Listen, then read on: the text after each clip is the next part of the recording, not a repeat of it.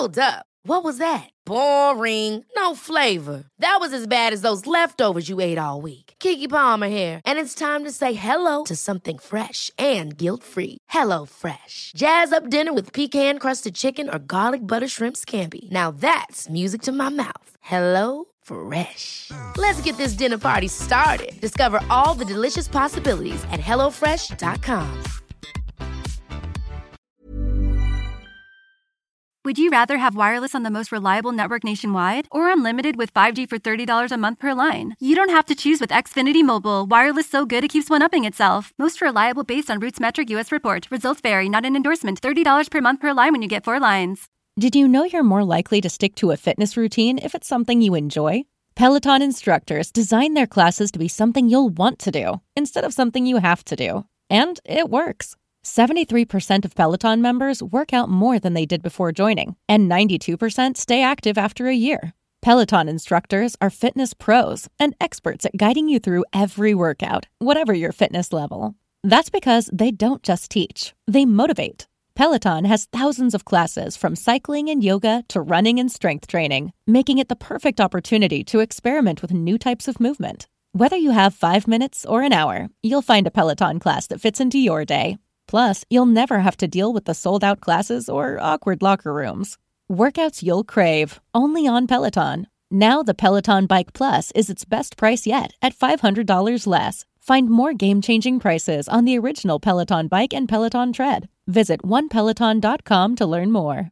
El Fondo Monetario Internacional le exige al gobierno de El Salvador que le retire la condición de moneda de curso legal a Bitcoin. ¿Existen sólidas razones económicas detrás de esta exigencia? ¿O más bien lo que existe son unas muy cuestionables razones políticas? Veámoslo. El Salvador de Nayib Bukele tiene un problema financiero. La deuda pública del Estado salvadoreño alcanza el 85% del PIB y podría llegar al 100% del PIB durante los próximos años. Ese exceso de deuda pública combinado con un déficit público muy elevado del 5% del PIB genera problemas de financiación en este pequeño estado centroamericano y precisamente por ello el gobierno de Nayib Bukele solicitó al Fondo Monetario Internacional una línea de crédito de 1.300 millones de dólares. Y claro, siempre que pides prestado dinero, el prestamista te puede imponer, te puede exigir, te puede solicitar al menos determinadas condiciones para prestarte ese dinero. Y el FMI es una institución financiera, pero también es una institución política, lo que significa que algunas de las exigencias que plantea el FMI para aceptar extender esa línea de crédito que necesita El Salvador son exigencias que tienen un cierto sentido financiero, por ejemplo, ir reduciendo el endeudamiento público, precisamente para mejorar la solvencia de El Salvador y que en el futuro pueda devolver el préstamo que está solicitando, pero otras exigencias no tienen una lógica económico-financiera detrás, sino que tienen sobre todo una lógica política. Y este es el caso de una de las exigencias que conocimos ayer.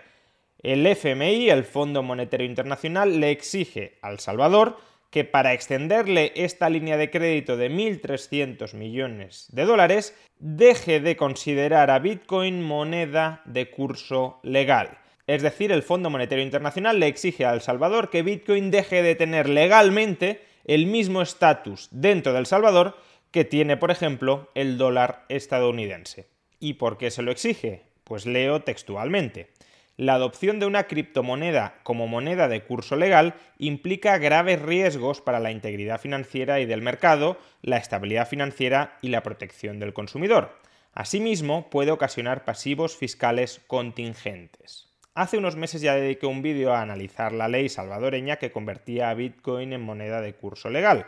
Pero dado que ahora el Fondo Monetario Internacional enuncia una serie de críticas a esa ley, voy a resumir brevemente mi postura para resaltar aquello en lo que podría llegar a coincidir con el Fondo Monetario Internacional, pero sobre todo para resaltar aquello en lo que desde luego no coincido con un pronunciamiento del Fondo Monetario Internacional que me parece no solo político, sino hipócrita. La ley tiene artículos muy positivos, como por ejemplo el artículo 2, el tipo de cambio entre el Bitcoin y el dólar de los Estados Unidos de América en adelante dólar será establecido libremente por el mercado. El artículo 3, todo precio podrá, no deberá, sino podrá ser expresado en Bitcoin. O el artículo 5, los intercambios en Bitcoin no estarán sujetos a impuestos sobre las ganancias de capital, al igual que cualquier otra moneda de curso legal. Todo esto es fabuloso y creo que no admite ni la más mínima crítica por cualquier persona que se considere mínimamente liberal. Los problemas, a mi juicio, se hallan, sin embargo, en el artículo 13 y sobre todo en el artículo 7. ¿Qué dicen los artículos 13 y 7? Pues lo siguiente. Artículo 13. Todas las obligaciones en dinero expresadas en dólares existentes con anterioridad a la vigencia de la presente ley podrán ser pagadas en Bitcoin. Esto supone una mutación retroactiva de todas las deudas contraídas hasta este momento y por tanto supone una interferencia en la libertad de pacto de las partes. Sin embargo, cabría decir que como Bitcoin no era moneda de curso legal antes de la vigencia de esa ley, las partes en realidad no pudieron, en realidad sí podían, pero bueno, no pudieron, no se les ocurrió, no les fue económicamente posible, no les fue económicamente factible pactar que sus deudas se pagaran en Bitcoin. Y por tanto hay que alterar retroactivamente esas deudas pretéritas, esas deudas pasadas, para permitir que se puedan desembolsar en Bitcoin. Como digo, me parece un ataque a la autonomía de las partes, pero hay que decir que otorgar el estatus de poder liberatorio de las deudas a la moneda de curso legal es algo que sucede en todas las legislaciones nacionales. Cualquier país que seleccione a una determinada moneda como moneda de curso legal le asocia esta propiedad. Por tanto, aquí no hay un trato privilegiado del Estado salvadoreño hacia Bitcoin. Si hubiese seleccionado al euro como moneda de curso legal, pues esa misma propiedad estaría presente como lo está en Estados Unidos respecto al dólar o como lo está en la eurozona respecto al euro. Más problemático, sin embargo, es el artículo 7. Todo agente económico deberá aceptar Bitcoin como forma de pago cuando así le sea ofrecido por quien adquiere un bien o servicio. Esto va más allá del estatus de moneda de curso legal y convierte a Bitcoin en una moneda de curso forzoso. El vendedor, aunque no quiera recibir bitcoins, está obligado a recibir bitcoins. Atenta ya no contra los pactos que se alcanzaron en el pasado entre las partes, sino contra los pactos que se puedan alcanzar en el presente. Aunque yo te diga que no te vendo si me pagas en bitcoin, por ley estoy obligado a aceptar bitcoin. No me puedo negar a cobrar mis bienes en bitcoin. Es verdad que esto puede parecer un problema menor, porque el Estado salvadoreño ofrece a los vendedores la posibilidad de conversión de Bitcoin en dólares al tipo de cambio existente en el momento en el que se cerró la transacción, con lo cual el vendedor realmente no está expuesto a ningún riesgo de pérdida. Cobra en Bitcoin, pero puede convertir los Bitcoins que ha recibido. Peloton isn't just about bikes and treadmills. It's a team of expert instructors ready to motivate you 24/7 with thousands of classes ranging from strength training and yoga to running and boxing. Peloton is the perfect space to experiment with new types of movements at a level and pace that feel good for you. Early riser, fan of the evening burn, whether you have 5 minutes or an hour, there's a Peloton class that fits into your schedule. Plus, you'll never have to deal with the sold out classes or awkward locker rooms. Did I mention that music is iconic? Want to blast 90s hip hop? Need to ugly cry along to some power ballads after a bad day? Looking for a Pride Month playlist to get your blood pumping? Whatever you're into, Peloton has a class that will get you moving. Workouts you'll crave, only on Peloton. Now the Peloton Bike Plus is its best price yet at $500 less. Find more game-changing prices on the original Peloton Bike and Peloton Tread. Visit onepeloton.com to learn more. The I didn't realize you liked me that way deal. Because it's one thing to receive McDonald's, but an entirely other thing to know that they woke up early to face the world and bring you McDonald's breakfast still hot in the bag. Appreciate you. There's a deal for every morning. Now grab two loaded sausage burritos for only three bucks. Prices and participation may vary. Single item at regular price cannot be combined with any other offer or combo meal. Ba-da-ba-ba-ba. With the new Chevy Silverado, you might be driving in this. But with the Silverado's redesigned interior and large infotainment screens, it'll feel more like this. Introducing the new 2022 Chevy Silverado. Find new upgrades, find new roads. Chevrolet. En dólares. Sin embargo, como sí existe un riesgo cambiario, porque el vendedor puede convertir sus bitcoins en dólares instantáneamente, o dentro de una hora, o dentro de un día, o dentro de una semana, y por tanto ahí hay un riesgo cambiario que no asume el vendedor del bien, sino el Estado salvadoreño, es decir, el conjunto de los contribuyentes. Si cuando a mí me han pagado en bitcoins el precio de bitcoin es un bitcoin 40 mil dólares y cuando le pido al Estado salvadoreño que me convierta mi bitcoin en dólares el precio de bitcoin es de 25 mil dólares, esa pérdida de poder adquisitivo de bitcoin en relación con el dólar no la soporta el vendedor de los bienes que ha recibido forzosamente por ley el cobro en bitcoin. Esa pérdida, ese agujero, lo soporta el Estado salvadoreño, es decir, el conjunto de los contribuyentes. Es por eso que el FMI dice que la adopción de Bitcoin como moneda de curso legal, en realidad moneda de curso forzoso, artículo 7, entraña pasivos contingentes por parte de la Administración Pública hay deudas que se pueden activar como consecuencia del riesgo cambiario, como consecuencia de forzar a la población a aceptar Bitcoin como pago y prometerle al que ha aceptado Bitcoin como pago que lo va a poder convertir en dólares a un tipo de cambio estable, aun cuando el tipo de cambio entre Bitcoin y el dólar esté fluctuando continuamente. Por tanto, desde un punto de vista liberal, yo diría, me parece muy bien la recomendación del Fondo Monetario Internacional el Salvador no solo debería eliminar el estatus de moneda de curso forzoso de Bitcoin, sino también el estatus de moneda de curso legal de Bitcoin y del dólar.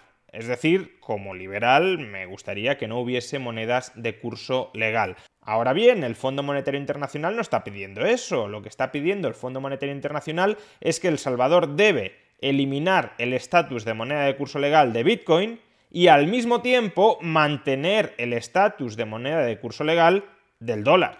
Y esto suena más a una exigencia política que a una recomendación o exigencia económica.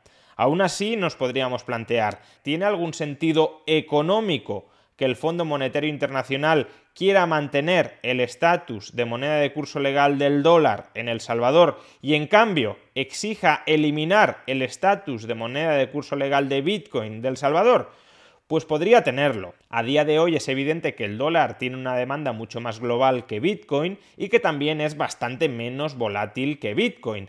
Por tanto, si el Fondo Monetario Internacional estuviese recomendándole a El Salvador que adopte una moneda de baja volatilidad, pues podría tener sentido que prefiriera el dólar a Bitcoin. Sin embargo, ¿realmente el Fondo Monetario Internacional efectúa esta recomendación? Quédate con el dólar y excluye a Bitcoin del estatus de moneda de curso legal porque el dólar minimice la volatilidad en relación a Bitcoin.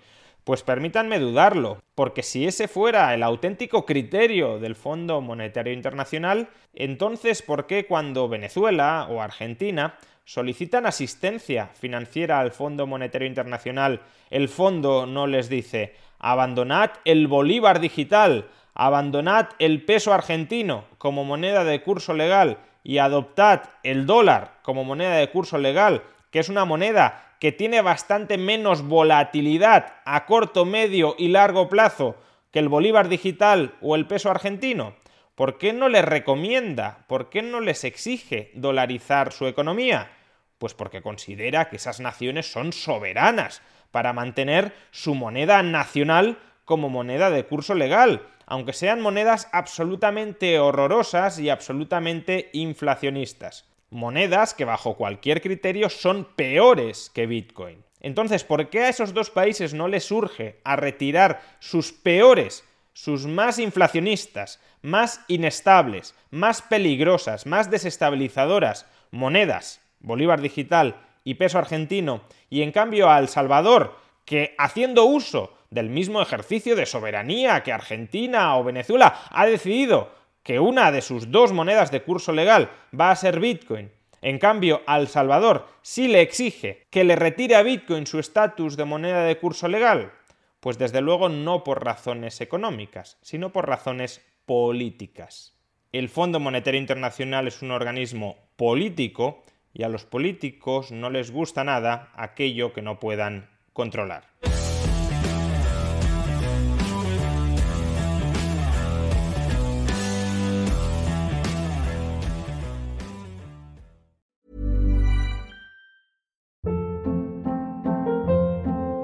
Hold up. What was that? Boring. No flavor. That was as bad as those leftovers you ate all week. Kiki Palmer here, and it's time to say hello to something fresh and guilt-free. Hello Fresh. Jazz up dinner with pecan-crusted chicken or garlic butter shrimp scampi. Now that's music to my mouth. Hello Fresh. Let's get this dinner party started. Discover all the delicious possibilities at hellofresh.com.